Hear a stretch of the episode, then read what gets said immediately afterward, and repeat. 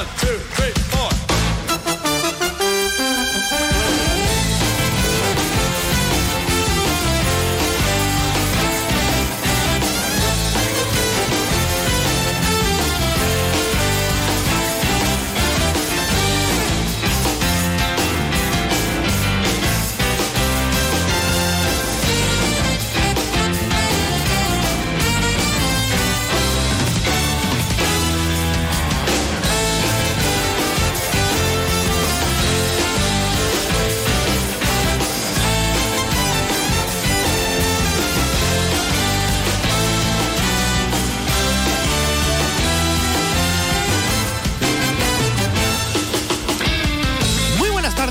señores. Son las 12 y 21 minutos. Sean ustedes bienvenidos, bienvenidas a Más de Uno Sevilla. Es jueves 8 de febrero. Esta tarde llega la lluvia que nos trae la borrasca Carlota, que se va a pasear ella tranquilamente por prácticamente todo el país. Aquí en Sevilla se espera que empiece a llover a partir de las 4 de la tarde. Van a ir ganando en intensidad los chubascos a lo largo de la tarde-noche. Mañana también día muy lluvioso para dar una tregua el sábado y seguir lloviendo el domingo y el lunes. En cuanto a las temperaturas, bajan. Hoy tenemos 18 grados de máxima, 13 de mínima. Cuan- Cuando llueve y está muy nublado ya saben que las mínimas son más altas. Y el fin de semana estaremos en el entorno de los 15-16 grados de máxima. ¿Cómo está el tráfico a esta hora? Estos días tenemos que tener especial eh, información sobre el estado de las carreteras. Pues sorprendentemente bien. Para empezar, en el interior de la ciudad se, se circula con normalidad y en cuanto a las carreteras afectadas por las movilizaciones de los trabajadores del campo son dos. La AP4 Sevilla-Cádiz en el kilómetro 46 donde se están produciendo cortes puntuales de los tractoristas en ambos sentidos, pero nos dice la DGT que no hay retenciones. Lo mismo ocurre en la E SE 3206 en el kilómetro 2 a la altura del polígono de la isla, donde también se están produciendo cortes puntuales, pero no se están produciendo atascos, eso que nos llevamos. Bueno, es la tercera jornada de tractoradas y parece que van eh, perdiendo intensidad. En cualquier caso, pueden seguir teniendo afección al tráfico. Hoy vamos a hablar de carnaval en el programa. Hay carnavales muy famosos en el mundo. El más cercano, por supuesto, es el de Cádiz, que tiene un enorme tirón. Pero en Sevilla, a pesar de que también se celebraba eh, hasta los años 30, no se consiguió después que la tradición se recuperara y que cuajara. Y de hecho ha habido algunos intentos, pero básicamente para nada. Si no sabemos por qué, con los aficionados que somos en la capital a las fiestas, la verdad que no hemos intimado con esta, pero el caso es que aquí la verdad que no se hace nada. Sin embargo, en la provincia sí que hay ¿eh? muchos municipios con bastante tradición carnavalera que tienen precisamente en esta su fiesta grande del año y que van a darlo todo especialmente este fin de semana. Sí, porque este es el primer fin de semana de carnaval, que nadie lo olvide. Vamos a hablar de este asunto enseguida, antes un avance de otros temas que también les contaremos en el programa de hoy.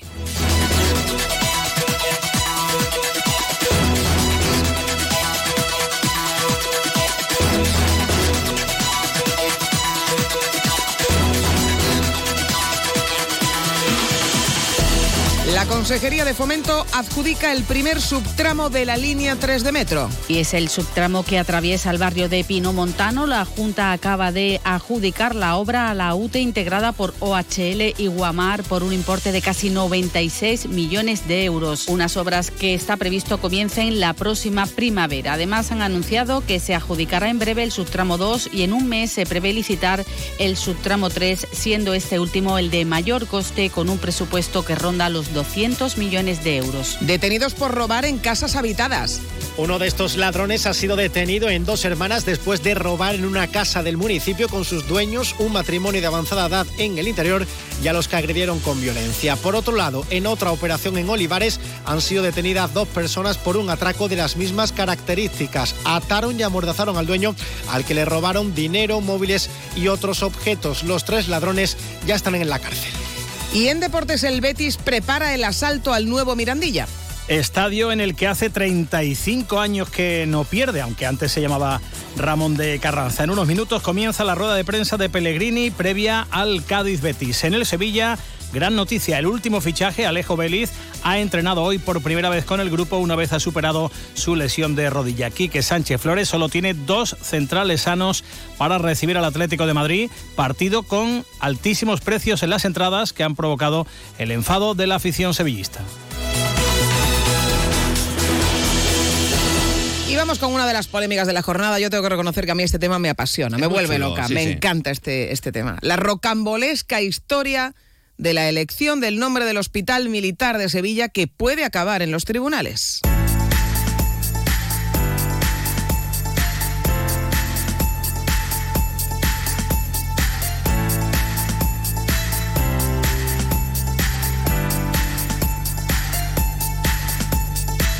Y puede que acabe en la mesa de un juez, sin que sepamos muy bien la necesidad que tenía la Junta de Andalucía de hacer todo esto, porque la Junta modificó, manipuló, cambió y reinterpretó, llámenlo como quieran, el resultado del referéndum que el propio gobierno andaluz puso en marcha para rebautizar este hospital.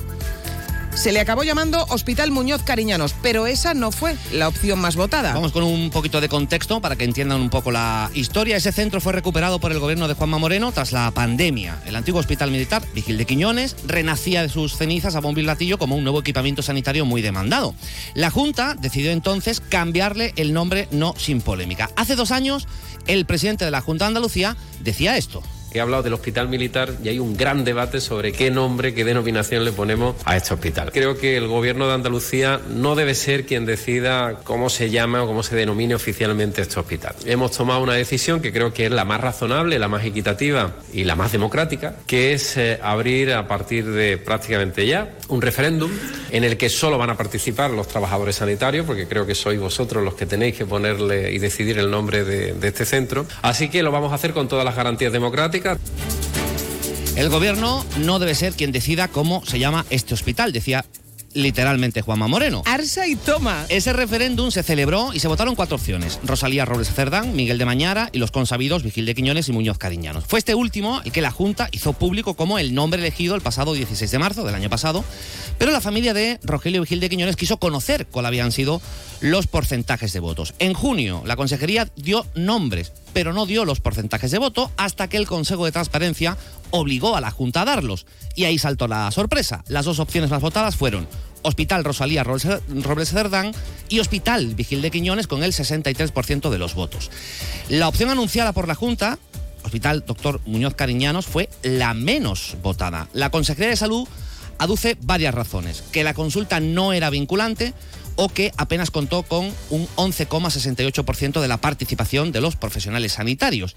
Y ahí es cuando volvemos al inicio. Esa es la razón por la que ahora la familia de Vigil de Quiñones se plantea acudir a los tribunales. Vamos a saludar a José Ignacio Bidón, que es abogado y nieto de eh, Vigil de Quiñones. Señor Bidón, muy buenas tardes. Eh, buenas tardes. ¿Tienen ya tomada la decisión de ir a los tribunales o todavía lo están estudiando?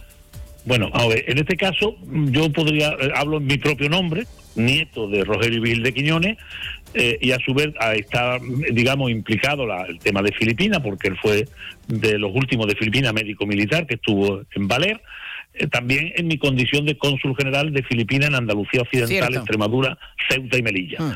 Por lo tanto, mm, yo lo que digo es que como familia, como nieto que soy, es evidente que estamos ante una resolución arbitraria y contraria al ordenamiento jurídico. Si el señor Juanma Moreno eh, manifestó de que tenían que decidir los andaluces que en este caso no eran los andaluces, eran los andaluces sanitarios, porque lo mismo que pueden votar los sanitarios también podrían votar los usuarios del, del SAS, ¿no?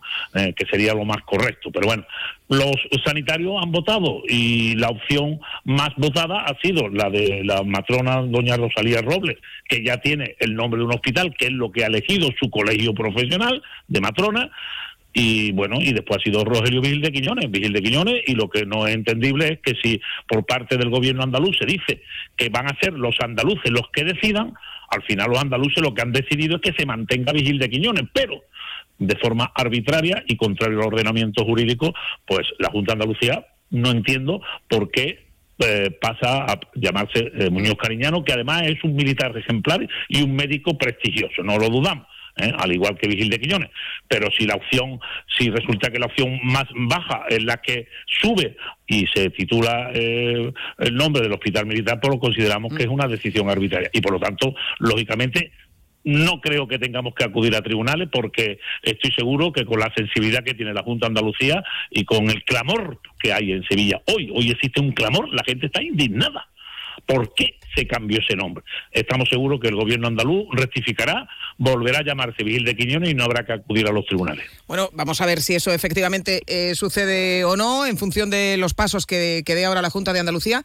En cualquier caso, ¿qué le han parecido las explicaciones eh, de que si no, primero que si no era una consulta vinculante, que si no era un referéndum, que la participación fue muy baja? Quiero decir, si tenían claro que pues querían al doctor Muñoz pues Cariñanos, víctima de ETA además, podían haberle puesto el nombre sin más.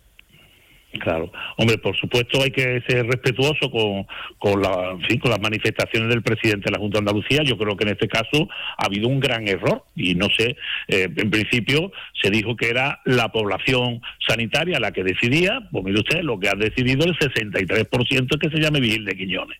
Y, y después, por otro lado, pues decir que después no era vinculante, pues dígame usted a mí. Yo lo único que digo es que yo le digo a cualquier sevillano o a cualquier español, si en alguna ocasión ha habido una decisión, por ejemplo, la calle Antonio Machado, se le quita el nombre Antonio Machado y se ha puesto Pío Baroja. Yo eso en mi vida lo he visto porque en este caso, pues estaba más que justificado. Eso fue una decisión del gobierno de la UCD, en la que eh, eh, iba a venir precisamente el, rey de España, que por un motivo, digamos, ajeno a su agenda, no pudo inaugurarlo, ¿eh? y en este caso fue, bueno, pues a un militar, médico militar descubridor del antiberiberi. Y, cuando el hospital militar fue destinado a esta pandemia del COVID, digo, hay que ver la, historia como es tan rocombolesca, porque él fue el que luchó contra la epidemia del beriberi, de la fiebre amarilla, del mm. estorbuto, que para que nos hagamos una idea, en aquella época el equivalente al cáncer de hoy que morían millones de asiáticos y él dio con el antídoto contra la fiebre amarilla, un gran científico, un gran médico y no había justificación ninguna,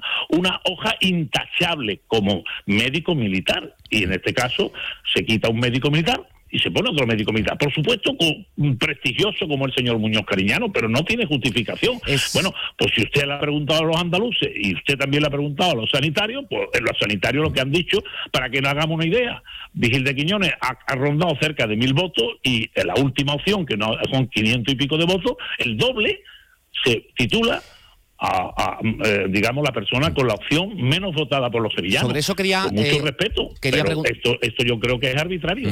Sobre eso precisamente quería preguntarle, por cierto, que eh, aunque ahora es verdad que la Junta dice que mm, en una consulta y no un referéndum, han escuchado al presidente hablar de referéndum, así lo, lo, anunció en su momento. Pero en cualquier caso, una curiosidad, señor Bidón, ¿su familia pidió ver los porcentajes de voto porque ya sospechaban que algo no encajaba en el resultado de esa votación? Claro, vamos a ver, la opción es más, más es que no manejo exactamente, pero, bueno, tenemos la resolución, porque en este caso, como usted sabe, un procedimiento en la que no se solicitamos una serie de información del expediente que no se nos dio y fue, la, en fin, la Comisión de Transparencia la que obligó al gobierno a que diera los datos. La opción más favorable ha sido el 63%. Y creo que la del señor Muñoz Cariñano era el 11,6%. Entonces, mire usted, no vaya usted contra corriente. Los sevillanos han decidido, bueno, los sanitarios, ¿eh? pues por mayoría, y en este caso con el doble de votos. ¿Y por qué aquella persona que ha sido menor votado pasa a titularse del hospital militar mm. y el mejor votado no es nombrado. Se le, bueno, se le, de alguna manera se nos quiere mm, contentar, entre comillas, eh, el área sanitaria se llama Vil de Quiñones. no hay justificación. Eh, eh, la, verdad que, el hospital militar seguirá llamándose hospital militar y se seguirá llamándose hospital Vigil de Quiñones, que es el que siempre ha llevado, y en, honor y en conmemoración a un médico que tuvo su mm. importancia en su época. Bueno, una última cuestión. ha dicho ustedes, yo estoy convencido que con la sensibilidad que tiene la Junta de Andalucía le va a cambiar el nombre. si eso no sucede, ¿sí acudirían a los tribunales? Bueno, eh, es evidente, ¿no? Es decir, es una cuestión que tendría yo que comentar. De hecho, en Sevilla vivimos siete nietos. Mucha gente nos dice, no, soy, es vuestro bisabuelo, no, abuelo, hmm. el padre de mi madre. Eh, somos siete hermanos y lógicamente, pues, pero es, evidente que la familia, la familia está muy dolida, muy dolida por la forma como se hizo, por el cambio que nunca se nunca eh, se ha ocurrido así y en el caso de que de que eh, no se rectifique por parte de la Junta de Andalucía, yo entiendo que se presentaría el correspondiente contencioso administrativo para que un juez, bueno, restablezca el, el, orden violentado y que se deje sin efecto una resolución arbitraria y contraria al ordenamiento jurídico. Pues queda claro. José Ignacio Bidón, abogado y nieto de Vigil de Quiñones, muchísimas gracias por atendernos a llamada. Un saludo. A vosotros, a vosotros.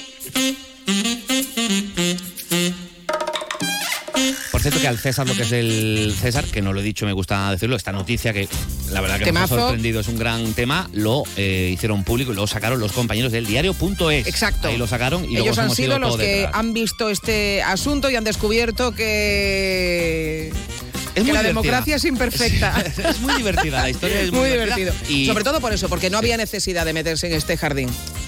No, había necesidad. Ojo que la eh, persona que firma el decreto por el que se hacen públicos luego los, eh, los porcentajes de votos que llevan a la familia a conocer, que efectivamente la opción más votada no ha sido la que se le ha puesto, eh, también ha salido de la Junta de Andalucía. Detrás a una Sí, sí, intrahistoria y queda todavía una segunda parte porque efectivamente ahora la Junta tiene que decir algo.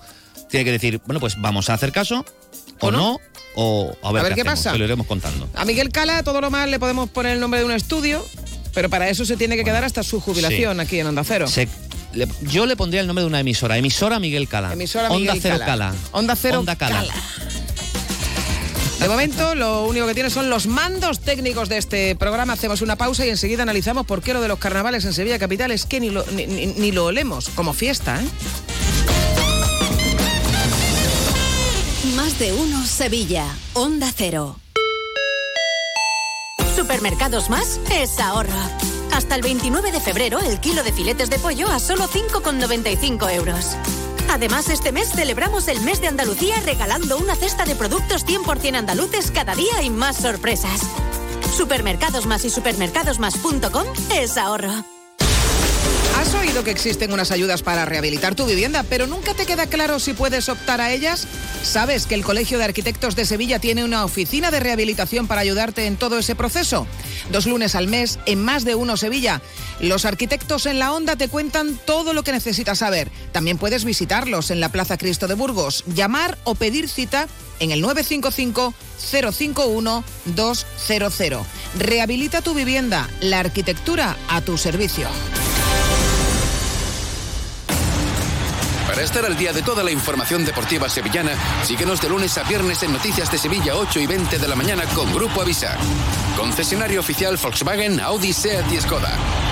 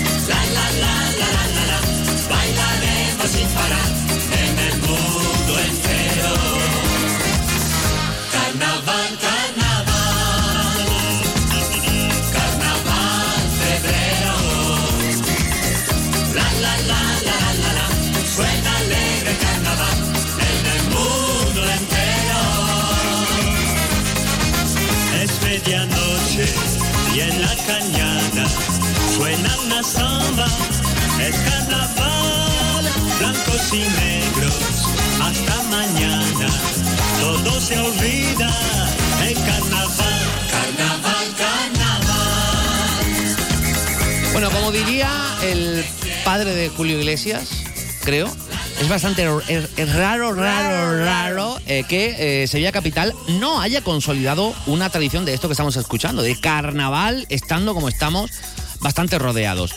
A ver, no es solo la cercanía con Cádiz y lo que a los sevillanos por otra parte les gusta el concurso de agrupaciones carnavalescas, sevillanos y prácticamente todo el mundo, en el que ya participan muchas agrupaciones de la provincia. Es que hay muchos municipios, lugares, pueblos donde sí que se vive intensamente, pero en la ciudad, en la capital, la verdad que no, no acaba calando. El último intento de hacer algo de carnaval lo tuvo el ayuntamiento en la Alameda hace unos años, pero la verdad que tampoco funcionó. Ese fue precisamente el escenario de la última celebración de esta fiesta en el año 1979. Se celebró a pesar de la prohibición expresa del gobernador civil de la época, una curiosa historia que hoy les vamos a contar. 954 50 23 93. Bellos amores, alegre el alma, la batucada te hará bailar, deja las penas para mañana, porque esta noche... Porque Sevilla tenía eh, una larga tradición carnavalesca, especialmente durante los años 30, pero llegó la guerra y todo desapareció. Durante 40 años, 40, ¿eh? no se volvieron a celebrar en Sevilla los carnavales hasta que a mediados de los 70, esta es la historia, un grupo de personas promovieron un mercadillo de los domingos en la Alameda y de ahí la idea de organizar un carnaval. Todo estaba organizado para celebrarlo a principios de marzo del año 1979. Pero la verdad es que los problemas empezaron a acumularse, elecciones, lluvias tremendas. Bueno, en fin. pasó de todo. Y lo peor no fue eso. Lo peor es que empezaron a publicarse editoriales rechazando ese carnaval a raíz de conocer el cartel. El cartel, la verdad que, bueno, eh, es que no- nos llevamos la mano a la cabeza con el de Salustiano, pues imagínate, ¿no? En ABC se escribió, Sevilla debe tener carnavales y no bacanales, unos carnavales dignos y no una vulgar mariconada. ABC. En 1979 ABC. Esto llevó a la prohibición gubernamental, pero aún así se celebraron. Se celebraron además por todo lo alto. Y seguro que todavía hay quien se acuerda de haberlos vivido. Luego ya no hubo más. Déjanos una nota de voz con tu opinión en el WhatsApp de Más de Uno Sevilla, 648 85 67 80. Se lo recomendamos. Hay una microexposición en la que se habla de esta historia que les vamos a contar hoy y vamos a hablar también eh, de la tradición que sí existe en otros municipios de la provincia. El más antiguo, seguro que lo saben, Alcalá de Guadaira, donde, llevan más de 100 años celebrándolo. De estos municipios que organizan concursos, como también sucede en Carmona, Dos Hermanas, Algaba, La Rinconada, salen agrupaciones que van al templo del carnaval, que es el Gran Teatro Falla de Cádiz. Bueno, lamentablemente eh, las dos agrupaciones sevillanas que habían llegado a la semifinal pues no han pasado de ahí. Eh, luego ya podremos eh, hacer interpretaciones variadas y tal. Pero bueno, el caso es que no han llegado a la gran final, que será en la noche de mañana. No ha llegado la del bizcocho. Me enamoré cuando estaba en el escenario de una rica chorna podía haber sido otro DiCaprio, pero trabajé todo el día tocando el cielo.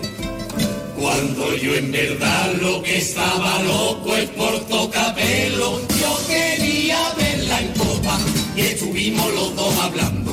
Yo me estaba viendo venir que la cosa se podía estar enfriando para dibujarla. Por fin nos vimos un día. Y cuando la pija miró el dibujo, me dijo así va a follar enseguida. Aunque usted me Bueno, no ha pasado la del bizcocho y tampoco una de las que además este año parecía que iba muy bien encaminada, que es la chirigota de Écija. lo estamos pasando después del pase a semifinales. Todo el mundo me felicita, me siento igual que Martínez Ares. Estamos muy desbordados y no controlo tanta alegría. Que esto para mí es más grande que un atasco por la autovía. Enhorabuena, ha dicho Herrera y me ha felicitado. Hasta su biela, el carapapa se hizo una foto entre bambalinas. Y también nos dieron la enhorabuena los del Molina. Que me felicite toda esa gente, está muy guay y se dice pronto. Me crucé con el Andy y me dijo, tonto, que eres muy tonto.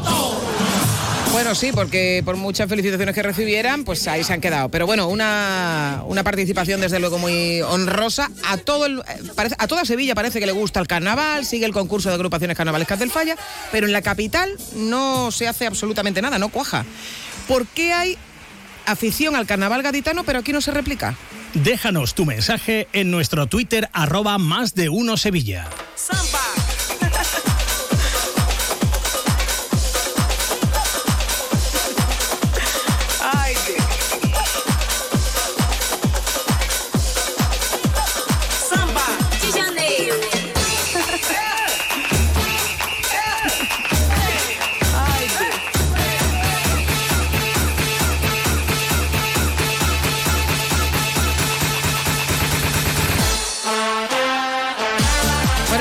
de semana es el primero de carnaval, se va a vivir con muchísima intensidad. A ver el tiempo también que, que puede fastidiar un poco las cosas, ¿eh? Sí, pero bueno. que Carlota ha venido a tocarnos un Carlota ha venido a tocar. Sí, pero bueno, hace Sí. mucha falta el agua y tal y, y todo eso. Pero es cierto que este es el primer fin de semana de fiesta de carnaval que en la capital volverá a pasar completamente desabe- desapercibido porque es que aquí no se hace nada.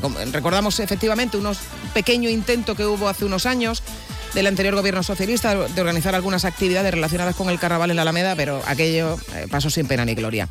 Y es cierto que Sevilla tenía tradición de carnaval, pero la guerra civil pues eh, supuso un corte drástico, como ocurrió en, en muchísimos sitios, con la diferencia de que aquí luego ya no se retomó hasta que 40 años después un grupo de personas que estaban también en la organización de los mercadi- del mercadillo de los domingos de la Alameda, que como he hecho yo de menos el mercadillo de los domingos de la Alameda, cuando tenía de- esencia.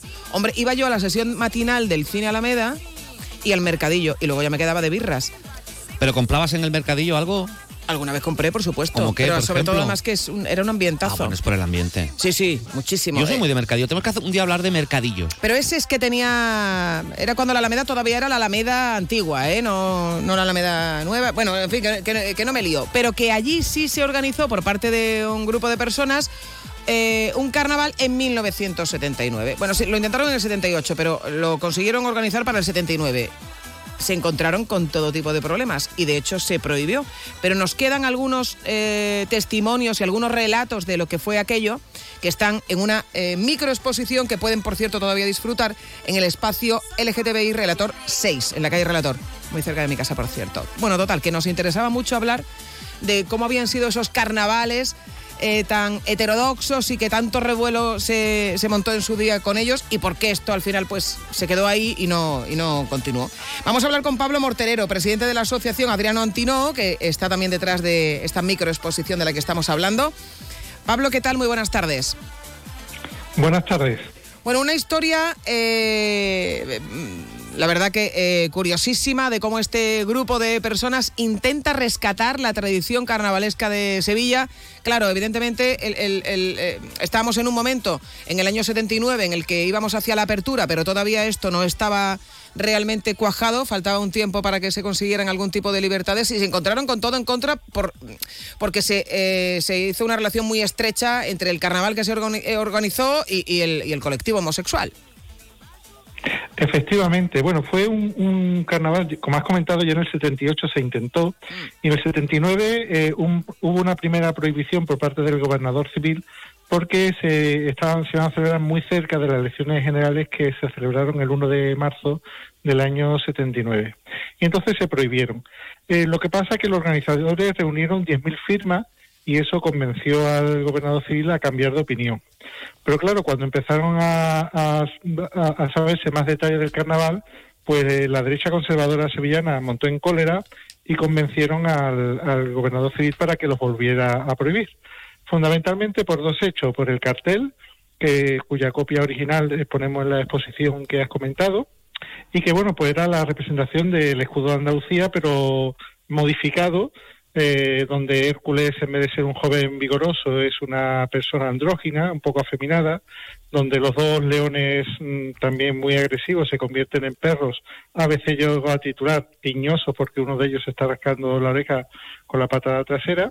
Y el otro elemento que, que supuso también una, eh, bueno, pues un escándalo fue la incorporación de, de como pregonero de Ocaña, que en aquel momento pues había recientemente se había difundido su documental, eh, bueno, el documental que había hecho Ventura Pons, Ocaña de Retrato Intermitente, y aquello, bueno, escandalizó. Y llevó a una segunda prohibición del carnaval y a pesar de ello, pues los carnavales se celebraron. Hombre, vino Caña, eh, hubo Reina del Carnaval, hubo eh, eh, un montón de actos que se organizaron en la Alameda, luego al final hubo hasta una tortilla, porque hablamos mucho de la erizada, de la peciña, se organizó una tortilla. Tortilla, todo lo que acabe en A encaja en carnaval, ¿no?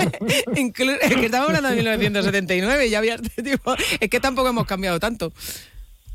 Mm. En pues algunas cosas. Se celebraron y además se celebraron con mucho éxito al punto que el, propio ABC tuvo que reconocer que habían sido todo un éxito, a pesar de los comportamientos pues de algún grupo de homosexuales que había intentado contaminar el carnaval, pero la verdad es que bueno pues eh, se celebró con mucho éxito, estuvo Caña que consiguió proyectar también el carnaval fuera de, las fronteras de la ciudad, porque Ocaña era un personaje ya muy conocido en el conjunto del Estado, incluso en, el ámbito europeo, gracias al documental de Ventura.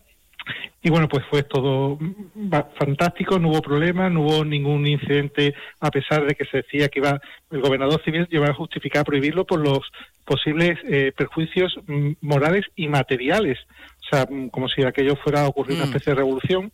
Eh, pero todo muy bien. Incluso, pero lo curioso, y es la otra obra que tenemos puesta en la microexposición, que es una fotografía de Ruiz Benavides, del fondo de la, del archivo de Comisión Obrera, una fotografía magnífica, mm, de una calidad preciosa, que donde se ve pues una pareja donde el hombre está vestido de mujer con unas enormes tetas y rodeada de gente mirando curioso, pues padres de familia, mujeres con niños, todos con una sonrisa, con curiosidad, con, con interés, ¿no? En ese en ese espectáculo que se estaba desarrollando en esa cabalgata que salió de la Alameda, llegó hasta Portajano, hasta el, hasta el Duque y regresó por amor de Dios, ¿no? Que no solamente se Sí, concentró sí, sí. en la Alameda, sino que también se amplió a, a la zona más céntrica de la ciudad, como es la Campana. Bueno, pues es, es historia de nuestra ciudad. Me gusta mucho del, del Ujú. programa cuando dice, porque hubo baile, dice, el, el baile duró toda la noche. Cuando tras una alegre diana al son de tambores, los participantes tomaron chocolate con churros. Me encanta esto. Bueno, que por cierto, eh, aprovecho también porque estamos hablando de 1979 de, y en el entorno. Les recomiendo también mucho que este fin de semana son, eh, son es la gala, la gala de los Goya. Te estoy amando locamente, una película que va sobre estos años y el arranque del movimiento LGTBI precisamente en Sevilla, que está muy bien. Y se la recomiendo a todo el mundo. Eh, Pablo Morterero, presidente Pues de la Asociación Adriano Antino, gracias por atendernos. Un abrazo. Gracias a vosotros. Un beso.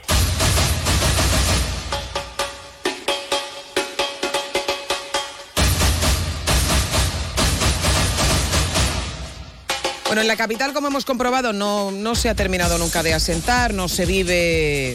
De hecho, la, la- en fin, la fiesta de los disfraces en la capital hispalense es Halloween, nada que ver con el, con el carnaval. Que tiene bastante más tirón, sí. Muchísimo más tirón, pero esto no quita para que en la provincia haya municipios donde esta tradición sí que está muy arraigada, donde la viven y además tiene una importancia como, como festividad y como tradición pues elevadísima. Y uno de esos casos es Alcalá de Guadaira.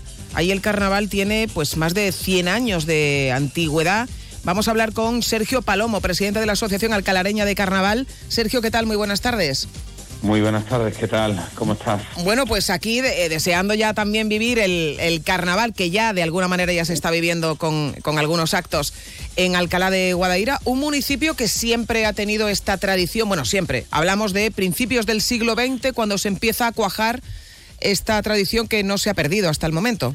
Eh, efectivamente, es una tradición que se arraigó eh, desde hace bastantes décadas aquí.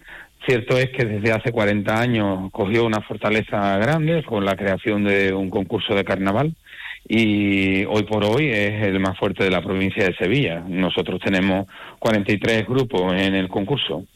Eh, tradición, Sergio, con cantera, es decir, las nuevas generaciones vienen también apoyando que la fiesta continúe durante muchos años más.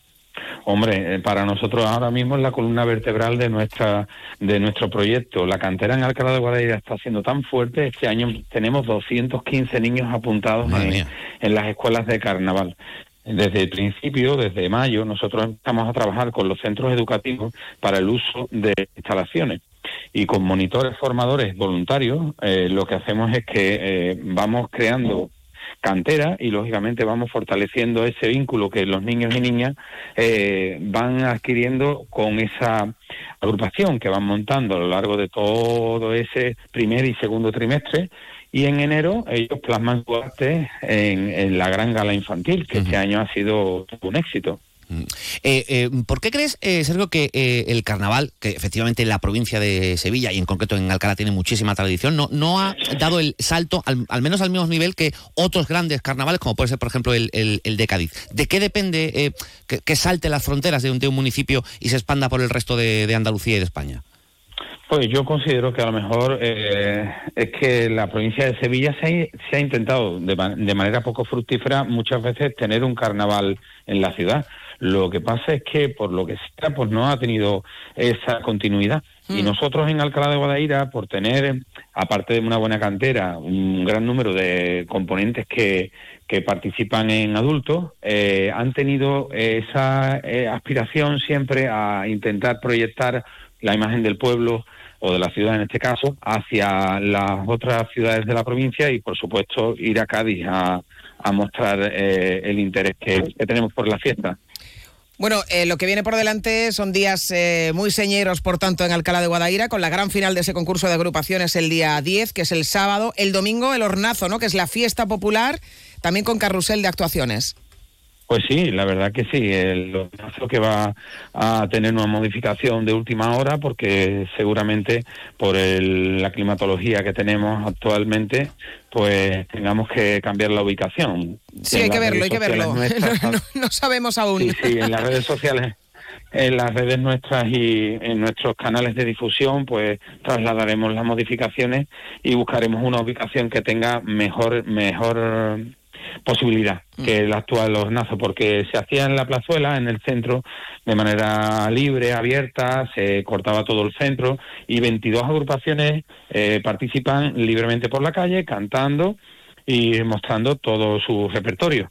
Y luego en un escenario eh, que montamos en el centro, pues eh, las dos agrupaciones que son finalistas al primer premio del concurso eh, estarían acompañadas por, en este caso, este año, por la comparsa de Argüez, Los Colgados, que desde aquí invito a toda la provincia a que vengan a, a disfrutar del espectáculo desde las 12 de la mañana con talleres para niños y niñas y, todas las agrupaciones cantando en la calle, el reparto de más de 7.000 hornazos, que es un pan preñado con chorizo, que es típico de Alcalá, y lógicamente el espectáculo de, la, del escenario principal, que es abierto, libre, gratuito para todas aquellas personas que quieran venir a Alcalá a disfrutar del carnaval. Pues es un planazo eh, para este fin de semana y para que nadie se pierda esta fiesta del carnaval en uno de los sitios de la provincia donde tiene más tradición, es eh, centenario la tradición del carnaval en Alcalá de Guadaira. Eh, enhorabuena a todos los que colaboráis porque esto no solamente se mantenga, sino que cada vez tenga más fuerza. Y agradecer a Sergio Palomo, presidente de la Asociación Alcalareña del Carnaval, que nos haya atendido. Muy buenas tardes. Muy, muy buenas tardes, que tengáis un buen día, feliz carnaval, salud y carnavales para todos.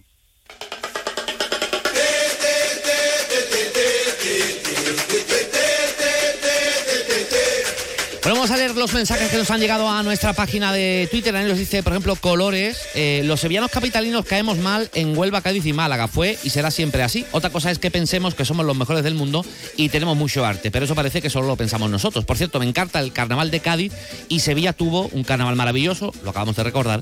Pero el franquismo fue quien se lo cargó. Dice Lolo que a él no le gusta, es que lo pone como no sale, no sale desordenado. Muchas veces tenemos que ordenar cuando se mandan en varios mensajes. Dice Lolo, a mí no me gusta, pero es cierto que en Alcalá, en mi pueblo, tiene tirón y en Carmona también. Cádiz es muy endogámico para el carnaval, te dejan llegar a las semifinales o a la final, pero no va a ganar nadie de fuera. Por cierto, cada vez con menos gracia y profesionalizado. Sevilla Capital no necesita un carnaval, sencillamente. Bastante hay con el resto de fiestas y dice, Susana, el orden correcto es que tú salías el domingo por la cerveza del mediodía y hacías tiempo en el cine y por el mercadillo porque a las 11 de la mañana parecía muy temprano para empezar a beber, di la verdad, pues Sí, más o menos así. Es así. Pero me encantaban los domingos por la mañana en la Alameda. Para Velum, por cierto, están contestando los oyentes porque he planteado eh, yo el eterno debate de cada vez que el bizcocho nunca llega a semifinales o a finales y si llega a finales nunca gana. ¿no? En este caso se ha quedado a las puertas de la final, siempre hay ese debate, pues también se lo hemos planteado. Nos dice para Velum paso olímpicamente del carnaval de Cádiz. Por mí se lo pueden meter por donde amargan los pepinos. Dice misma Cagón, pues a mí me parece bien que no ganen los de fuera de Cádiz. Si ocurriera, podría llenarse el carnaval de Cádiz de agrupaciones de todas partes y dejar a los de Cádiz fuera. Está bien que miren por sus fiestas, pero si es que les dejan participar. Claro, eh, Bueno, entonces no les dejes participar. Dice, la capital no nos queda hueco para más cosas. Eh, por aquello de que no, no tiene... Eso dice Richard. Sí, dice Richard. Porque, y Pedro Manuel dice, ya tenemos suficiente con las procesiones extraordinarias. Es que el debate es, es, extraordinario en tanto en cuanto eh, si, se lo plantean al revés, igual la gente no pensaba igual. No, es que si lo dejan participar, pero que no ganen. Pero y aquí seríamos capaces de dejar participar aunque no ganaran en otras cosas, porque somos muy propios con nuestras tradiciones también. ¿eh? Pero bueno, lo cierto es que mm, eh, no, me entero lo que me dicho, perdón. Lo cierto es que ah, vamos a escuchar ah, un WhatsApp. Hola muchacho, hola muchacha. Mi padre siempre, soy Jesús Romero, mi padre siempre me contaba eso, que en Sevilla hubo un maravilloso carnaval hasta que llegó el franquismo y a partir de ahí se jorobó. Pero es que, vamos, yo soy, yo soy fan del carnaval de Cádiz. Pero es que también no queremos todo, mi arma, si tenemos una magnífica Semana Santa y una pedazo de feria, también quiere carnaval, yo también quiere carnaval. Venga ya, desquíllame. Oye, pues mira, en Alcalá van con todo. Semana Santa, feria, carnaval. ¿Tienen para todo? Tienen para todo y además lo hacen bastante bien y tiene mucho tirón ¿eh? ese, ese carnaval. Bueno, la cuestión que este fin de semana es de carnaval, que hay municipios, bueno, hemos hablado con Alcalá de Guadaira, pero Carmona, Dos Hermanas, eh, La Rinconada, La Algaba, hay un montón donde se va a vivir intensamente este carnaval. Les invitamos a que lo disfruten. En Sevilla Capital ya hacen ustedes otras cosas. Y ahora vamos a escuchar noticias de España y del mundo y a la vuelta seguimos con más de uno Sevilla.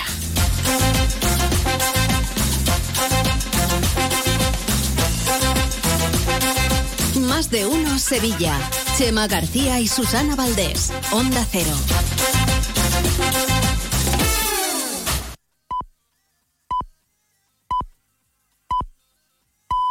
Es la una de la tarde, mediodía en Canarias.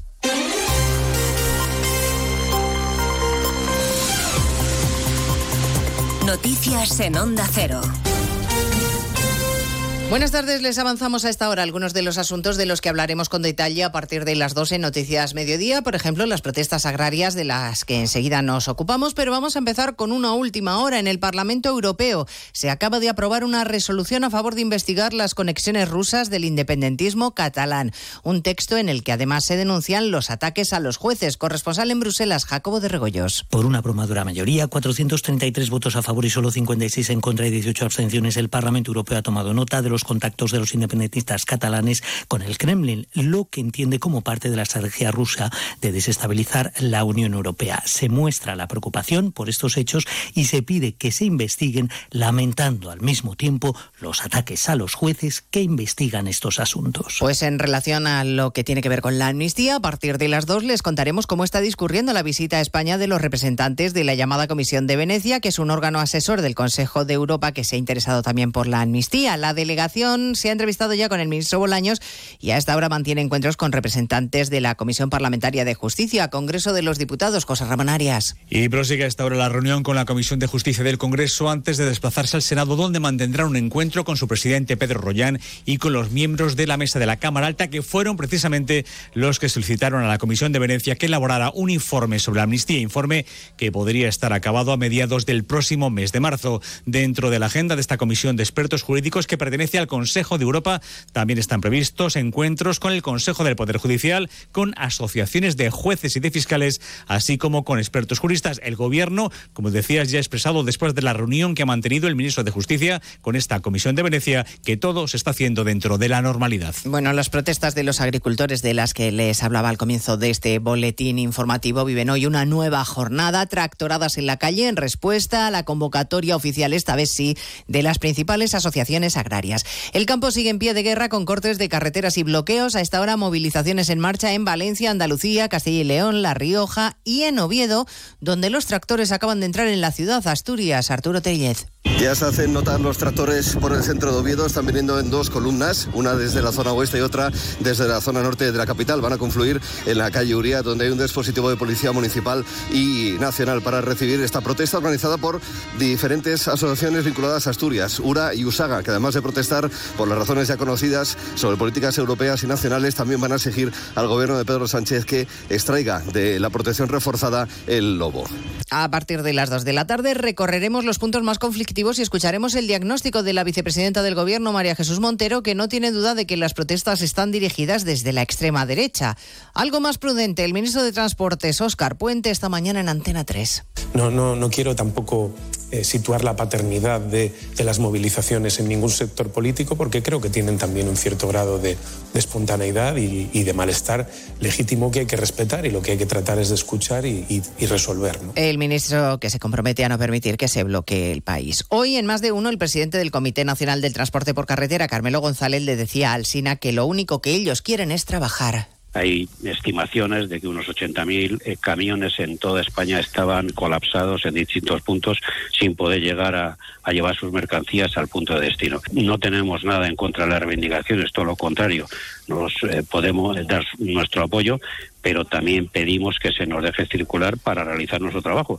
Por supuesto, estaremos a las 2 de la tarde en Castro Urdiales para darles los detalles de la dramática noticia que ha conmocionado a los vecinos de esta localidad cántabra, el asesinato de una mujer del que son sospechosos sus dos hijos adoptados de 13 y 15 años. La alcaldesa de la localidad, visiblemente afectada por lo sucedido, ha pedido insistentemente respeto. Ha explicado que no son niños conflictivos. No eh, eran niños en absoluto conflictivos, eran eh, niños eh, exactamente pues eh, con su personalidad acorde a la, a la edad que, que tienen, eh, eh, académicamente excelentes, con lo cual ningún tipo de conocimiento sobre ningún tipo de conflicto. En Brasil, un juez de la Corte Suprema acaba de pedirle al expresidente Bolsonaro que entregue su pasaporte. Hay en marcha una operación policial contra militares y aliados políticos del líder de ultraderecha que intentaron un golpe de Estado tras las elecciones de 2022 para tratar de derrocar a Lula da Silva.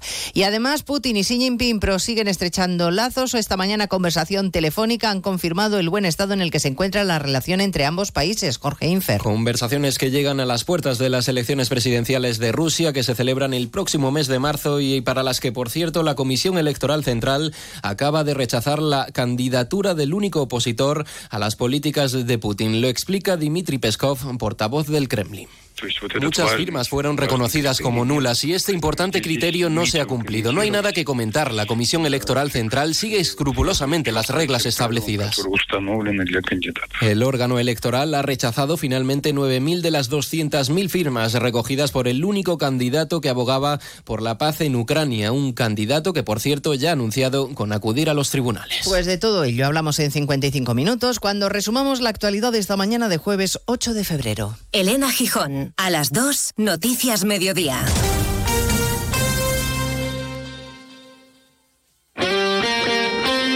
Este sábado hay liga en Radio Estadio, con un partido estrella que puede marcar el camino hacia el final de la liga. Los madridistas pueden abrir la primera ventaja importante al frente de la tabla. Los gironís superar otra prueba de nivel que les ratifique como candidatos al título. Además, la Real Sociedad recibe a Osasuna, la Unión Deportiva Las Palmas al Valencia y el desenlace del partido a la vez Villarreal. Con las paradas habituales en los estadios de Segunda División y la Liga ACB de baloncesto. Este sábado desde las tres y media de la tarde, todo el deporte te espera en Radio Estadio. Con Edu García. Te mereces esta radio. Onda Cero, tu radio.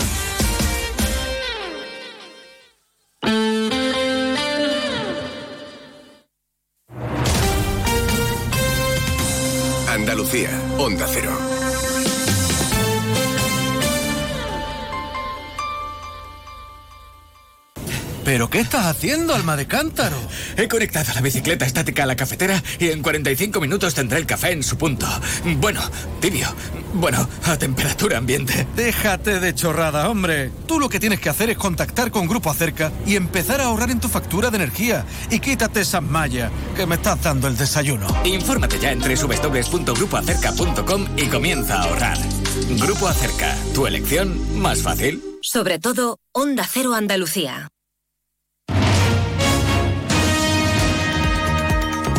En Onda Cero, Noticias de Andalucía. Jaime Castilla.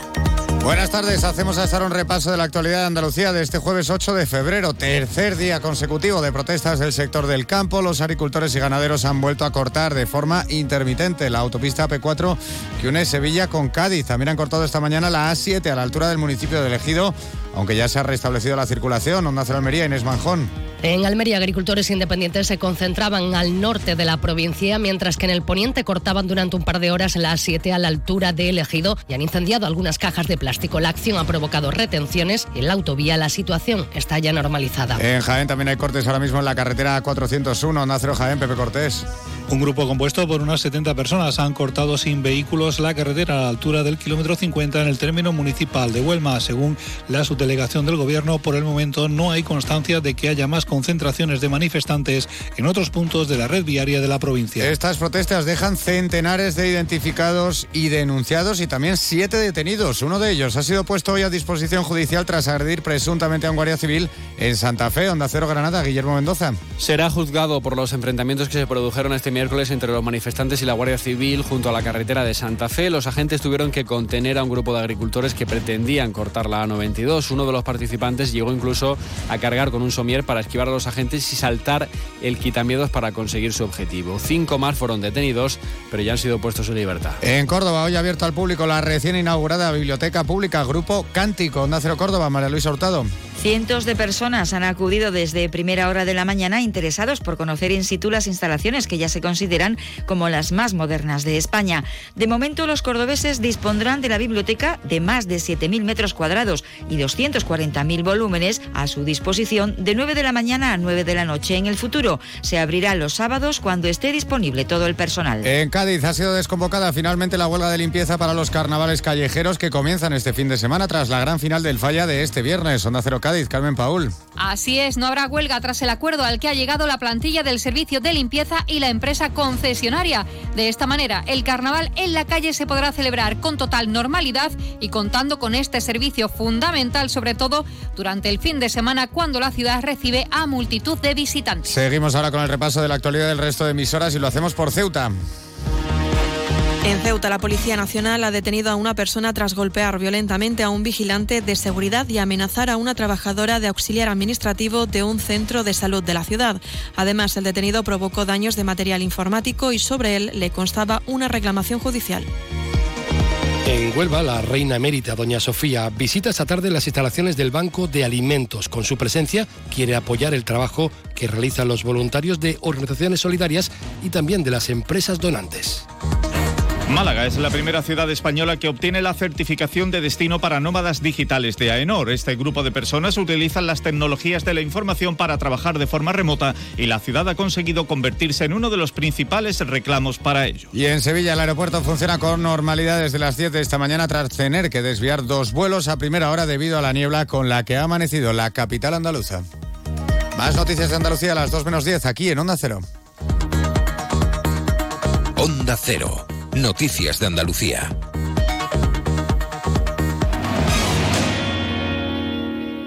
Nos encanta viajar, nos encanta Andalucía. ¿Te vienes a conocerla? Iniciamos nuestro viaje cada miércoles a las dos y media de la tarde y recorremos Andalucía contigo. Gente Viajera Andalucía, un programa de turismo, actualidad, gastronomía, tradiciones y buen humor en Onda Cero con la colaboración de la Consejería de Turismo, Cultura y Deporte de la Junta de Andalucía. Te mereces esta radio. Onda Cero, tu radio.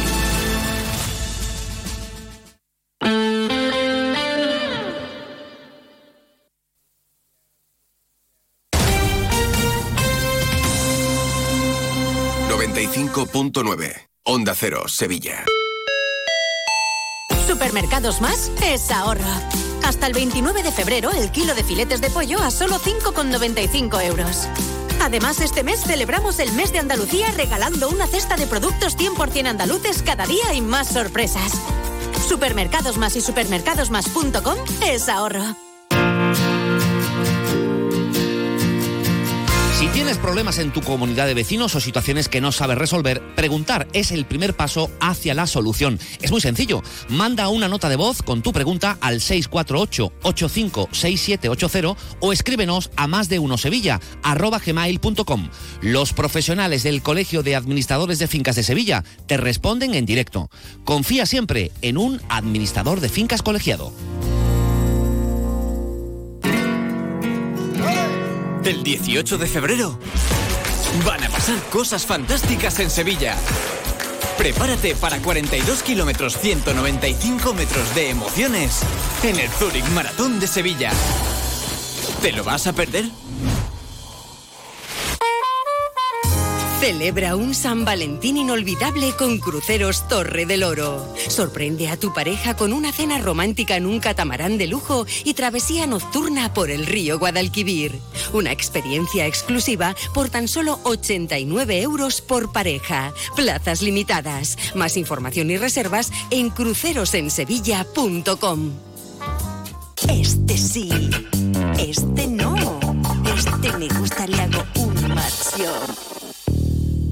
Si eres un enamorado del amor en todas sus formas, ven al lago y podrás demostrar tu amor donando sangre. Además, por donar, tenemos un regalito para ti. Te esperamos los días 14, 15 y 16 de febrero, de 10 a 14 y de 17 a 21, para celebrar el San Valentín más solidario. Más info en lago.es.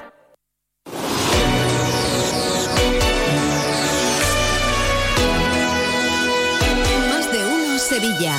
Chema García y Susana Valdés. Onda Cero.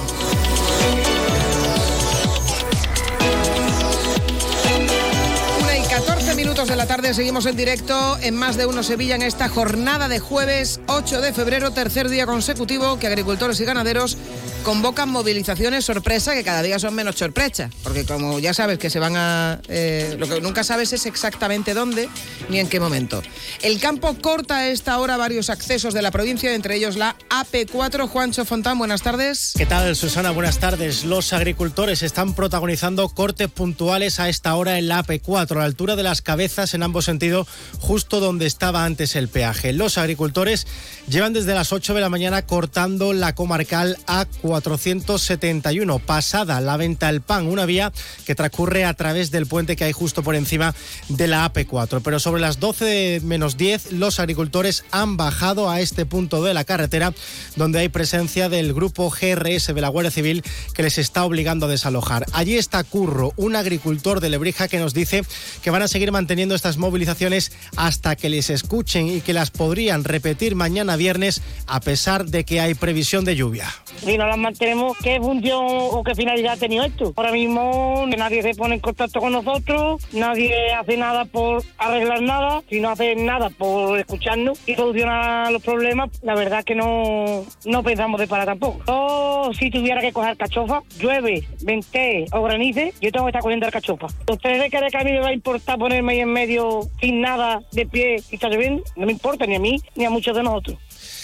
También desde primera hora de la mañana los agricultores están cortando la A406 en el kilómetro 45 en Navarredonda y la A451 en el kilómetro 20 a la entrada del Saucejo. También hay concentraciones en la E SE 3206 y la SE 3205. Por otro lado, después de tres horas, hace unos minutos ha reabierto la A92, en la autovía que va desde Sevilla a Granada y Almería, a la altura de Araal, que estaba totalmente cortada el tráfico desde primera hora de esta mañana. Los agricultores que estaban en este punto parece que se dirigen ahora hacia Utrera.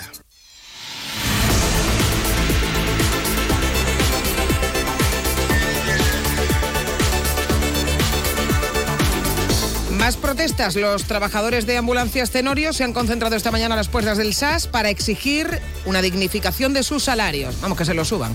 Llevan desde 2019 esperando una licitación que se está retrasando. En Sevilla son más de 700 conductores afectados, unas 2.000 familias que llevan esperando desde 2012 a que les suban el sueldo. Cuando firmaron el convenio, la Administración les prometió una subida salarial, pero a día de hoy, según José Manuel Galán, presidente del Comité de Empresa de Ambulancia Tenorio, no se ha cumplido. Dice que la protesta de hoy es la primera de un calendario de movilizaciones y no descartan ir a la huelga. Llevamos con, los sueldos paralizados desde el año 2012, que yo creo que ya está bien.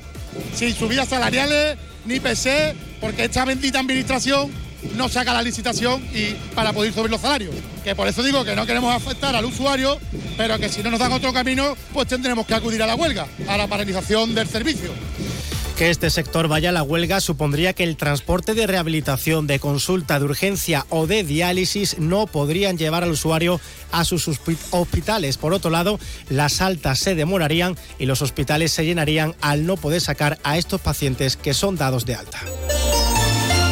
Y hablamos ahora de otros trabajadores que están en serios apuros, son los eh, de la plantilla de Ebiosis, la fábrica de tapones de dos hermanas, que a esta hora trasladan a la Junta de Andalucía su plan de viabilidad, un plan que ha elaborado la plantilla para que la compañía eh, frene su intención de cesar la actividad en Sevilla. Marcha con buenas tardes. ¿Qué tal, Susana? Buenas tardes. Es que la empresa tiene la intención de trasladar la actividad a Asturias, donde están seguros tendrán una mejor productividad. Pero esto pasaría por el desmantelamiento de la fábrica en dos hermanas y el despido de entre 54 y 56 trabajadores, es decir, el 90% de la plantilla nazarena. El portavoz de los trabajadores, David Pavón, ve la situación muy complicada, muy difícil, pero dice que la van a luchar hasta última hora. Eh, sí es cierto que hemos presentado un plan alternativo eh, para que no haya ningún tipo de cierre de la actividad ni ningún tipo de despido. Está la cosa muy difícil. La, la empresa está completamente convencida de que la viabilidad para ello es el expediente de regulación del empleo. Lo que sí quiero decirle y es que conste claramente es que nosotros no vamos a perder la esperanza ni vamos a cesar en la lucha. Bueno, pues los trabajadores mantendrán esta misma tarde una reunión con la dirección de la empresa, Susana. Impulso importante a la línea 3 de Metro de Sevilla. La Consejería de Fomento ha adjudicado las obras del subtramo 1 de esta línea 3, el que discurre entre Pinomontano eh, Norte hasta la estación de los Mares. Y ha adjudicado esta obra a la UTE integrada por OHL y Guamar por un importe de casi 96 millones de euros. Esta UTE será ahora la encargada de los trabajos en un tramo de 2,4 kilómetros de longitud. Es el equivalente a una cuarta parte eh, del recorrido de todo el tramo norte. Tienen un periodo de ejecución de 41 meses. Así lo anunciaba esta mañana la consejera de Fomento, Rocío Díaz, durante su intervención en el Foro Gaesco, donde ha avanzado además que las obras van a, van a comenzar en primavera. Línea 3 Norte, que ya estamos eh, avanzando en ella, como todos ustedes saben, desde hace casi un año con, con ese ramal técnico iniciada esa obra, pues ya les puedo anunciar que también hemos adjudicado esta misma mañana, esta misma mañana, el contrato para el subtramo 1, con lo cual pronto, pronto iniciaremos la obra. Bueno, pues además ha anunciado que en breve se va a adjudicar el subtramo 2, el que transcurre entre los mares hasta el Hospital de San Lázaro, y en el plazo de un mes se prevé licitar el subtramo 3 de San Lázaro hasta el Hospital Virgen Macarena, siendo este último el de mayor coste con un presupuesto que ronda los 200 millones de euros. Pues bien, para el alcalde de Sevilla, José Luis Sanz, que también estaba en este foro de Gaesco, esto es un ejemplo más del compromiso de la Junta con la red completa de Metro de Sevilla. Bueno, otra prueba más de que el compromiso de la Junta de Andalucía, del presidente de la Junta, de esta consejería, con la ampliación de la red de metro de Sevilla es un compromiso firme y que tengo la certeza como alcalde de Sevilla de que la Junta de Andalucía no va a parar hasta que esa red de metro se amplíe.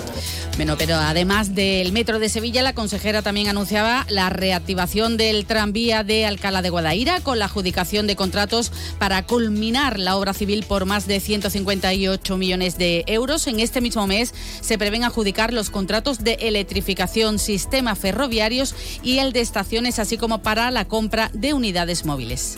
Donde este mes vamos a adjudicar contratos importantes. El de electrificación y sistemas ferroviarios, que tiene un importante presupuesto, más de 82 millones de euros. Y las obras de construcción de los talleres y cocheras con 44 millones de euros de presupuesto. Estos proyectos se suman además a la compra del material móvil de los trenes, que ya está puesta también en marcha por un importe de 32,5 millones de euros. Y más anuncios eh, de la movilidad. También se va a adjudicar en breve las obras de dos plataformas Busbao que conecten el Aljarafe con Sevilla Capital con una inversión de 25 millones de euros. Y como alternativa al transporte público, la bicicleta. La semana que viene entra en funcionamiento el carril bici que conecta Valdezorras con Sevilla Este.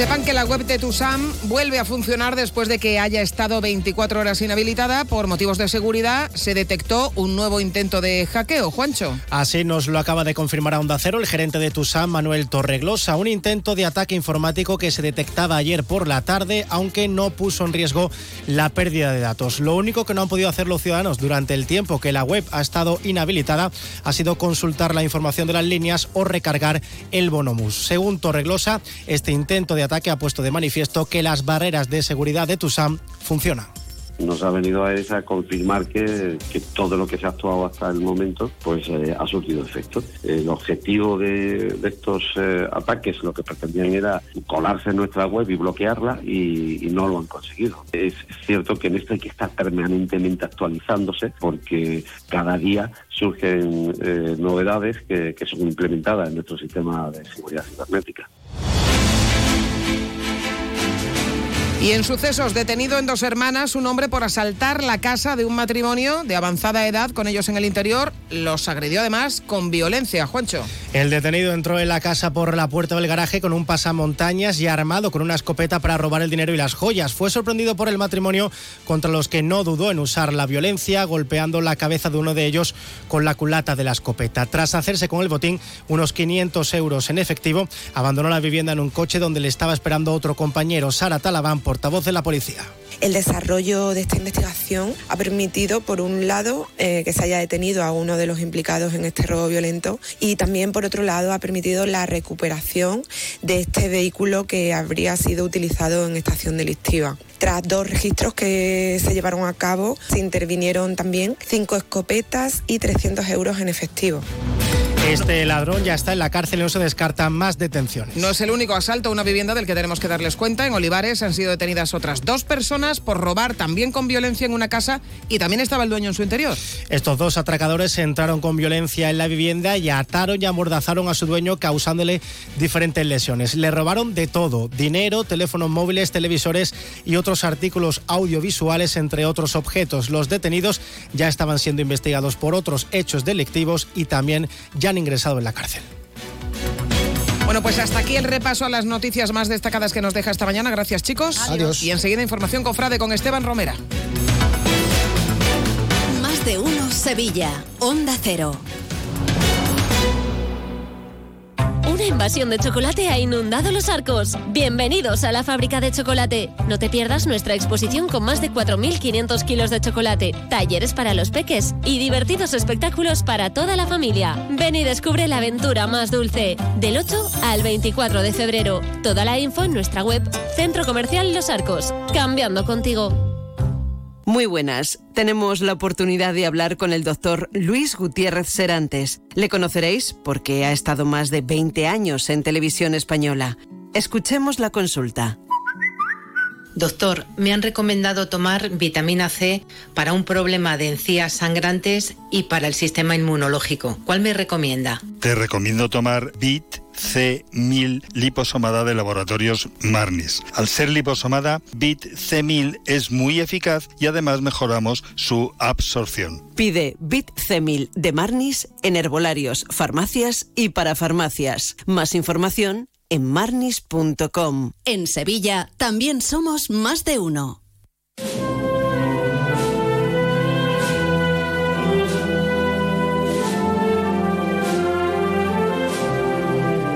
Paso a paso con Esteban Romera. Buenas tardes, un jueves más hablando de cofradías aquí en tu casa, en Onda Cero Sevilla.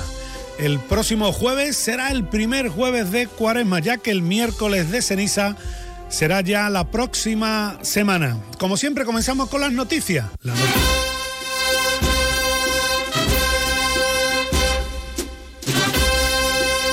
Noticias de la semana que nos llevan a la Hermandad de la Pastora de Santa Marina, ya que entregará su insignia de oro a la Hermandad de la Redención. Recordemos que sus dos vírgenes, titulares de estas hermandades sevillanas, serán coronadas canónicamente el próximo año 2025. Tendremos un nuevo misterio por las calles de Sevilla. Fue aprobado por los hermanos del Parque Arcosa este nuevo misterio que acompañará al Señor del Divino Perdón. Eh, al igual que lo hiciera el nazareno del Parque Arcosa, el imaginero José Antonio Navarro Arteaga, el misterio también lo realizará él. Este misterio fue aprobado en Cabildo Extraordinario. Andrés Vázquez, elegido nuevo hermano mayor de la Hermandad de Guadalupe. La carretería también noticia en Onda Cero. Recuperará el antiguo manto de salida de la Virgen del Mayor Dolor en su soledad. Será dibujado con fotos antiguas y recreado por Gonzalo Navarro. Es intención de la hermandad que se pueda estrenar en la Semana Santa de 2029. Nueva túnica para el Señor del Soberano Poder ante Caifás de San Gonzalo. Está siendo diseñada, ya ha sido diseñada por Javier Sánchez de los Reyes y será ejecutada por Joaquín Salcedo. Se estrenará el próximo lunes santo de 2025. Ya se han presentado los nuevos respiraderos y faldones del Paso de Palio de la Virgen de las Tristezas de la Hermandad de la Veracruz, realizados por Ofrebrería Villarreal y Charo Bernardino. Eh, se van conociendo nuevos itinerarios para la próxima Semana Santa de Sevilla. El Dulce Nombre, por ejemplo, transitará por la Plaza del Salvador el próximo martes santo. La cena también discurrirá por Daoiz y por San Miguel el próximo domingo de Ramos. De todas maneras, hoy nos vamos a la provincia de Sevilla.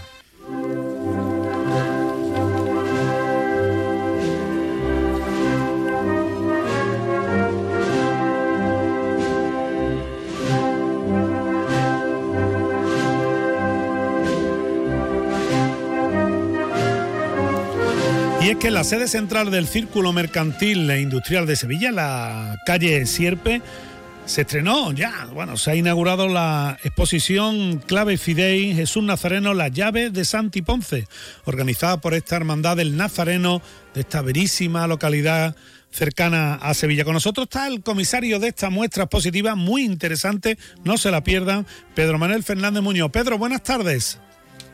Buenas tardes, ¿qué tal? ¿Cómo estamos? Pues bien, y además viendo la exposición, eh, la verdad que se te cala babarí. Es impresionante lo que ha montado la hermandad del Nazareno. Cuéntanos, cuéntanos, tú eres nuestro zoo en la exposición. Me alegro, era el objetivo, era el objetivo que se les cayera la baba a los que vinieran. Miren, eh, la exposición tiene eh, su origen en el momento en el que el Ayuntamiento de Santiponce otorga la concesión de la llave de la villa de Santiponce a la imagen de Jesús Nazareno. Es una imagen de José de Arce, está atribuida por unos a José de Arce y por otros a Andrés Cansino. En cualquier caso, una imagen maravillosa del barroco sevillano del último tercio del siglo XVII. Y lo que hemos eh, traído, pues, es eh, las relaciones que tiene eh, esta imagen de Jesús Nazareno con el pueblo de Santiponce, con la historia de Santiponce y cómo esta hermandad se convierte en un vector temporal que une el presente con el pasado histórico y patrimonial de Santiponce. Recuerden que la Hermandad de Santiponce hace el Via Crucis del Aljarafe, el Via Crucis de Itálica, en el interior del conjunto arqueológico de Itálica, y que esta hermandad pues a veces estuvo fundada en el monasterio de San Isidoro del Campo, que hoy es un monumento artístico excepcional, pero que en su día tuvo muchísima vida, bueno, tanta vida que fue la parroquia de Santiponce y, y fue pues la sede de un cenobio llevado por los monjes jerónimos con, donde hubo una actividad intelectual y artística impresionante. De hecho, bueno, la Virgen titular de la hermandad, la patrona de Santiponce, la Virgen del Rosario, de la que también se puede ver una pequeña muestra de sus del patrimonio de, referido al esorno de la imagen de la Virgen del Rosario y al culto de la Virgen del Rosario, pues esta imagen se hizo para el monasterio de San Isidoro del Campo a principios del siglo XVII. Es una imagen que tiene características mesinas. En fin, y recuerden que la obra cumbre de Martínez Montañez, el retablo mayor del altar de, del altar mayor de San Isidoro del Campo, pues fue obra de contratada por Martínez Montañez y en el que trabajan pues personas de su taller como fueron Francisco de Ocampo o el propio Juan de Mesa. En fin, que nos sirve de vector temporal que además se proyecta en el futuro. Nosotros ahora mismo en Santiponce pues tienen esta hermandad ha elaborado una serie de productos, aunque productos hay que matizarlo porque suena a económico, mercantil y comercial y por tanto frío. No, piensen que son productos frutos del amor, de la devoción y de la entrega. Y me refiero a tres dramas que se representan, tres obras de teatro que se representan, dos son dramas sacros, uno sobre el Belén y otro sobre eh, la pasión, se llaman El Belén Nazareno y La Pasión Nazarena que son completamente eh, mm, resultado de esta devoción a Jesús Nazareno. Y precisamente el tercer, eh, la tercera obra dramática, que es un drama histórico, pues se llama así La Devoción Nazarena. Pedro, Pedro han tenido tanto éxito. Dígame, dígame. No, Pedro, eh, evidentemente la, evolución de, la hermandad del Nazareno la podemos contemplar en las salas de, del mercantil, ¿no? Sí, sí, la pueden contemplar y, de estos productos que le estaba comentando ahora mismo, pues también. ¿no? ¿Qué horario, ¿Qué, horario y sobre todo el Via Crucis, es el gran, el gran, el gran producto que tiene la, digamos, el gran, uno de los grandes, ya le digo que producto suena feo, suena frío. eh, no, impresiona. Pero es, producto turístico, porque está declarado fiesta de interés turístico nacional. Sí, impresiona muchísimo. nada menos. Pero suena frío, pero sí es verdad que es uno de los actos devocionales más importantes que tiene, eh, que se celebran en la provincia de Sevilla y que tiene esta hermandad de Jesús Nazareno. Es un acto devocional eh, de penitencia bellísimo que tiene por, por escenario el anfiteatro de Itálica, y, la, y el cardo del conjunto de la ciudad de la antigua ciudad romana de Itálica. Pedro, perdóname un, un, apunte nada ¿no? Y impresiona cuando se ve la cruz de Guerrilo. Para finalizar, que se nos va el tiempo, eh, ¿hasta qué fecha tenemos en la exposición abierta, esta exposición Clave Fidei Jesús Nazareno la llave de Santi Ponce? Pues les queda poquito, les queda poquito porque cerramos, es que el Círculo de Pasión tiene eso, que, que el, que el escenario es maravilloso, pero las exposiciones tienen que durar poquito. Diez días, cerramos el, eh, inauguramos el viernes y cerramos este, este domingo por la mañana a las dos de la tarde. Pues muchísimas gracias, Pedro. Lo, tenemos que dejar. Nada, Muy amable. por el Muchas gracias. interés. Muchas gracias. Hasta luego. Apunte de la agenda de la semana, eh, dos conciertos en el Santo Ángel eh, mañana viernes de la banda Nuestra Señora del Valle, del Valle de La Palma del Condado y el sábado de Nuestra Señora del Carmen de Villalba del Alcosará a las nueve y cuarto. Y este fin de semana se pierdan el besamanos de nuestro Padre Jesús con la cruz al hombro del Valle, la soledad de San Lorenzo y por supuesto el domingo el Señor de la Misericordia del Baratillo. Y nos vamos, nos vamos con la marcha Virgen de los Estudiantes de Abel Moreno. Disfruten, el próximo jueves será el primer jueves de Cuaresma.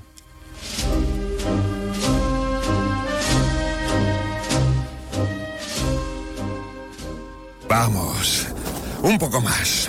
Ya casi estamos conseguido.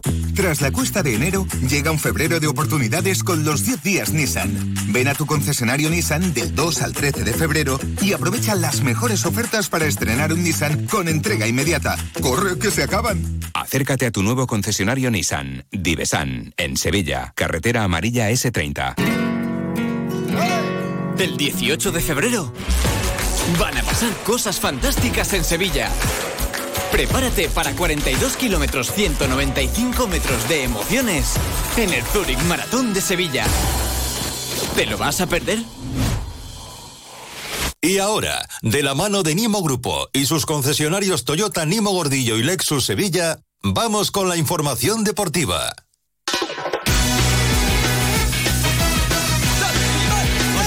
1 y 36 minutos de la tarde. Llegan las noticias del deporte a la sintonía de Onda Cero con Carlos Hidalgo. Carlos, buenas tardes. Hola, ¿qué tal? Y José Manuel Jiménez. José, buenas tardes. ¿Qué tal? Buenas tardes. Adelante, por favor. Bueno, pues eh, vamos con, con el Betis. Vamos a empezar con el Betis. Hay noticias en el Sevilla, noticias buenas, porque el último fichaje, Alejo Vélez, ha entrenado como él mismo anunció, eh, que iba a estar el jueves con el grupo, pues hoy ya ha entrenado con el grupo y vamos a ver cuándo puede debutar.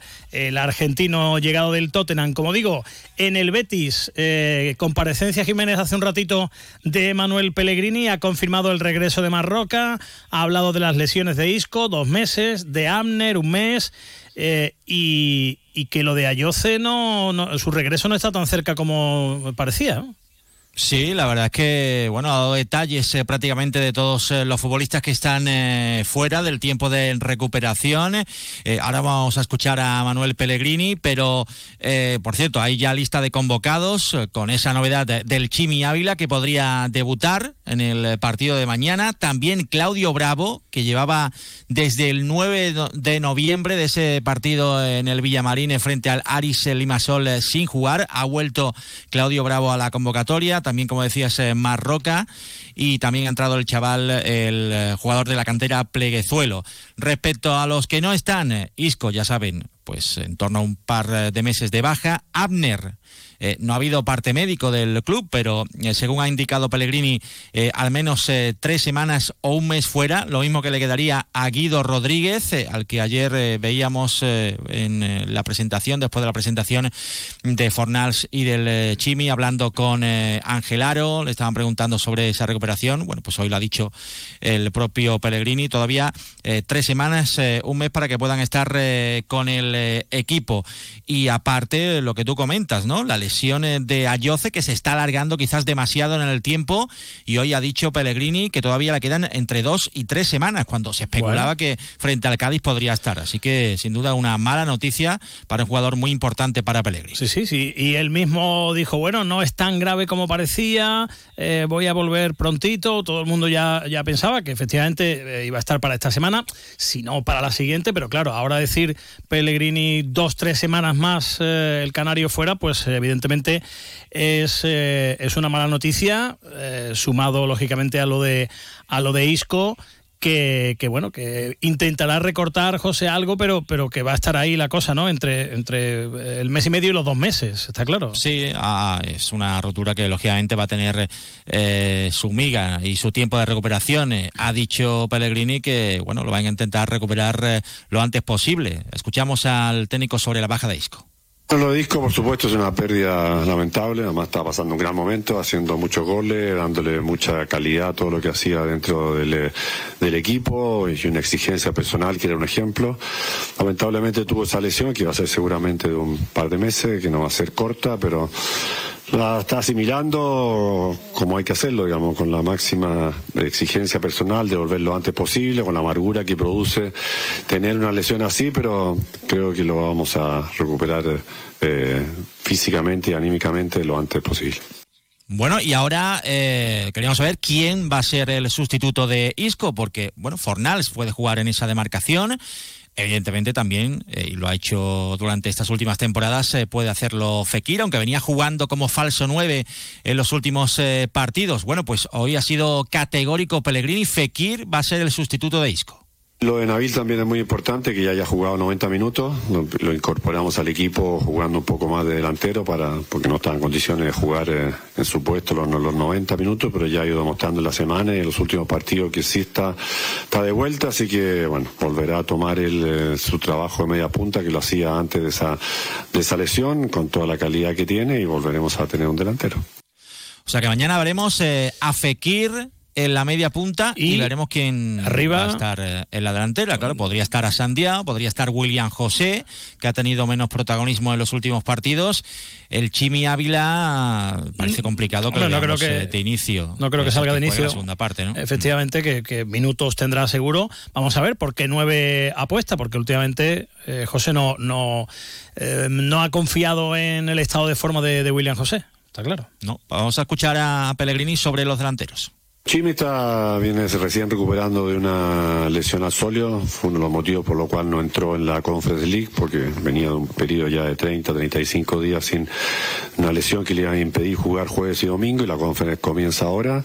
Ya está en condiciones de estar citado, está en la lista, ya veremos eh, cuántos minutos va a tener. Y William José, como cualquier otro jugador, tiene momentos de mayores protagonismos, menores protagonismos, por distintos motivos fuimos buscando otras alternativas, y ya veremos ahora cómo, quién comienza. Veremos, eh, a la espera de Bacambú, claro, porque Bacambú es un jugador en el que confía Pellegrini plenamente, por eso lo ha contratado el Betis en el mercado de invierno. Recordemos que todavía está con eh, la selección de la República Democrática del Congo eh, disputando la Copa de África. Ayer cayeron en eh, semifinales, pero Esta mañana. cosas que hay, ¿no? No hay Eurocopa, en la Eurocopa no hay eh, tercer y cuarto puesto, por ejemplo, pues sí lo tenemos en la Copa Sí. de África, o sea que no va a poder volver antes. Esta- El sábado tiene otro partido Bacambú. Esta mañana eh, hemos, hemos leído mucha gente. eh, era un poco el rollo este, la frase esta de muy carnavalesca, ¿no? Ya que estamos en, en la época de, ah, va a volver, ya han eliminado al Congo, va a volver. Ah, pues no. El No, pues no, es porque, porque, pues tiene que jugar el tercer y cuarto puesto el amigo. Bueno. Exacto. Así que a Pacampú se le espera para la, la próxima eh, semana y bueno, eh, vamos a escuchar a Pellegrini eh, que confía en el futbolista congoleño. Bueno, yo creo que a Cambuya lo conocemos aquí en la, liga, ¿cierto? ha hecho buenas temporadas en el Villarreal, posteriormente también fue a Grecia haciendo muy buenas temporadas, ahora llegó con su país quizás más arriba de lo que se esperaba, así que está jugando el tercer y cuarto lugar, se va a integrar con nosotros la, la próxima semana. Como dije, el motivo por el cual entró él en la Conference League y, y no Chimi fue porque él está jugando a punto en todos los partidos y lo necesitamos para, para el jueves. Ya veremos cuando se incorpora el día martes, seguramente el lunes o martes, en qué condiciones viene para, para afrontarle. Pero yo creo que va a ser un, una alternativa más importante en la parte ofensiva. Bueno, ha marcado un par de goles esta temporada. Es cierto que está jugando, pero no está teniendo mucha efectividad. Eh, pero bueno, ya sabemos que Pellegrini, y sobre todo con los jugadores que ya conoce, después les sacan rendimiento. Así que habrá que confiar en Pellegrini y en su magia, eh, teniendo en cuenta que eh, lo ha incluido, recordemos, en eh, la lista de la Conference League para el partido ya de la próxima semana frente al Dinamo de Zagreb, aunque prácticamente no va a entrenar, no va a tener tiempo para entrenar, apenas un par de entrenamientos con el conjunto verde y blanco. Se ha pronunciado también Pellegrini, y ojo, porque bueno, ayer escuchábamos a Aro, eh, bueno, pues eh, respetar la presunción de inocencia y decir que, bueno, en el caso de que alguien fuera culpable, pues lógicamente pues ya tomaría eh, medidas el, el club, bueno, pues siendo, apoyando al jugador, pero respetando, por supuesto, el, tema judicial. Vamos a escuchar a Pellegrini, que bueno, ha sido bastante contundente en su apoyo al, al futbolista respecto a- al tema que ya veníamos comentando. William venía saliendo de una lesión, así que ya la semana pasada se incorporó. Yo lo, a William lo veo perfectamente tranquilo, una persona que no ha cometido, por lo menos eh, así lo dice también la sentencia, ¿no es cierto? que no quedó con ningún cargo, no, cometió algo que no sé por qué motivo se, se filtró, por qué sucedió, pero yo lo veo con la tranquilidad, una persona que, que no ha actuado en ningún caso mal. Bueno. Pues la justicia. claro ¿eh? Sí, pero eh, lo tiene que tener claro la justicia, que tendrá que decir qué es lo que ocurrió y, si hay alguien culpable o no. Eso, por supuesto. La presunción de inocencia, siempre. Eh, cuando llegue el momento, pues será el momento de, de pronunciarse. El partido mañana en el nuevo Mirandilla, eh, coincidiendo con la final de- del concurso de agrupaciones de carnaval, eh, que no había otro día para poner el partido que el día de la final del Falla, Jiménez. Sí, la verdad es que esto, bueno, ya sabemos cómo ha Y los tractores en, las carreteras, ¿eh? Los tractores, Tractores ojito. en las ¿eh? carreteras que Eso. están afectando a, a todos y la causa es eh, muy pero que muy justa. Sí, sí, sí. Y bueno, vamos a ver mañana porque parece que también eh, podría llover, viento. nos dicen que, bueno, entre una cosa y otra podría llegarse a casi los 2.000 béticos en el nuevo Mirandilla. Eh, vamos a ver también cómo está la climatología finalmente y si no hay ningún tipo de problemas para los eh, accesos. El Cádiz, recordemos que, bueno, pues eh, con la llegada de Pellegrino de momento está puntuando, ha conseguido dos eh, empates, así que, bueno, por lo menos va mejorando y consiguiendo también una consistencia defensiva que, que no tenía. Vamos a ver que Cádiz se enfrenta, eh, se encuentra mañana el Betis en el nuevo Mirandilla. Esto comentaba Pellegrini sobre el rival. Como un rival muy complicado, como son todos en la liga, mucho más jugando de visita en su casa, viene de cambiar técnico, usted dice los dos últimos partidos, en que ha conseguido dos empates a cero ante rivales importantes como es el Villarreal o el Atlético de Bilbao. Así que tenemos que hacer un partido muy completo y vamos a intentar ir a buscar los tres puntos desde el comienzo. Bueno, pues eh, el partido mañana a las 9 en el nuevo Mirandilla. Hace 35 años que el Betis no pierde en Cádiz. Antes Ramón de Carranza, ahora nuevo Mirandilla. Gracias, Jiménez. Abrazo. Un abrazo. Buena noticia en el Sevilla. La Mela está entrenando ya con el grupo y Alejo Vélez también. Primer entrenamiento con sus nuevos compañeros del eh, último fichaje del Sevilla, el argentino que llegará del Tottenham. eh, después de superar su lesión de rodilla. Ahora mismo son baja Rafa Mir, que sigue con un cuadro vírico que eh, le provoca una cefalea importante. Eh, y los lesionados Quique Salas, Gudel, Mariano, Luquevacchio, Nianzú, Agumé y el eterno Marcao. Eh, buena noticia también que Nemanja Gudel haya pisado hoy el césped de nuevo.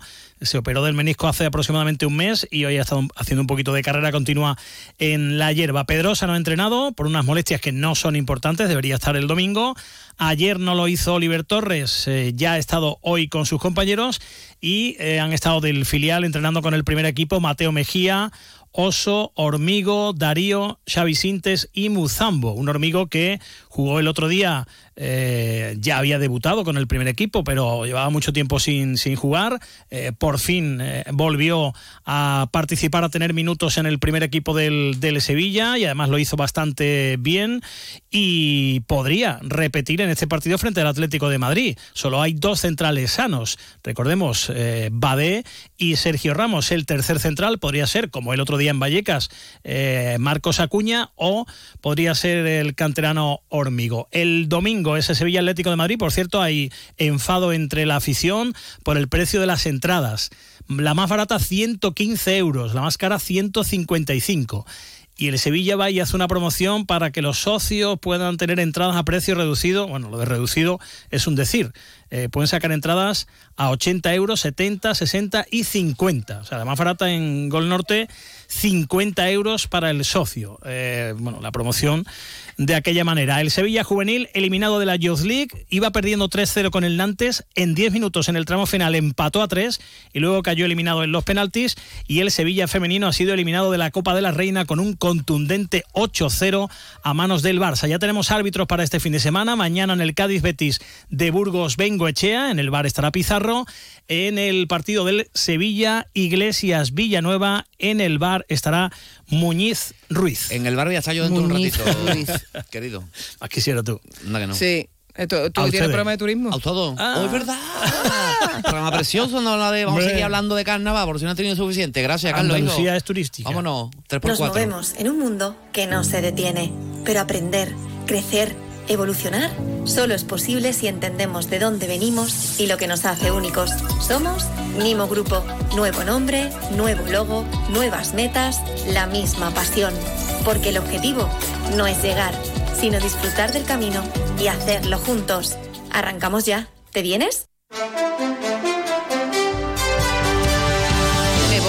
Sí, yo también me marcho porque ya está aquí Jaime Castilla Vigil de Quiñones que les va a contar las noticias de Andalucía. A continuación nos tenemos que marchar, no sin antes recordarles que tengan cuidado en la carretera si empieza a llover, que va a llover dentro de un ratito y sobre todo que mañana a las 12 y 20 estamos aquí de vuelta. Hombre, ¿eh? y es viernes y Hombre. seguro que vamos a echar un buen rato. Hombre, como hacemos todos Aunque los estén viernes. cayendo chuzos de punta, que es lo que esperamos todos, ¿eh? que caiga y que caiga bien. Sí, Pues sean felices y Adiós. mucho. Adiós.